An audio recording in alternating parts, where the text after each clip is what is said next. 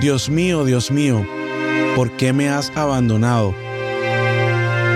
Tanto pecado había en la humanidad que al recibirlo Jesús, la presencia de Dios como Padre tuvo que alejarse de su cuerpo casi sin aliento. Algunos cuestionarán su abandono, pero lo cierto es que era necesario para entender que el único resultado del pecado es la distante presencia de Dios. Gracias porque a través de Jesús tenemos acceso a ti, Padre.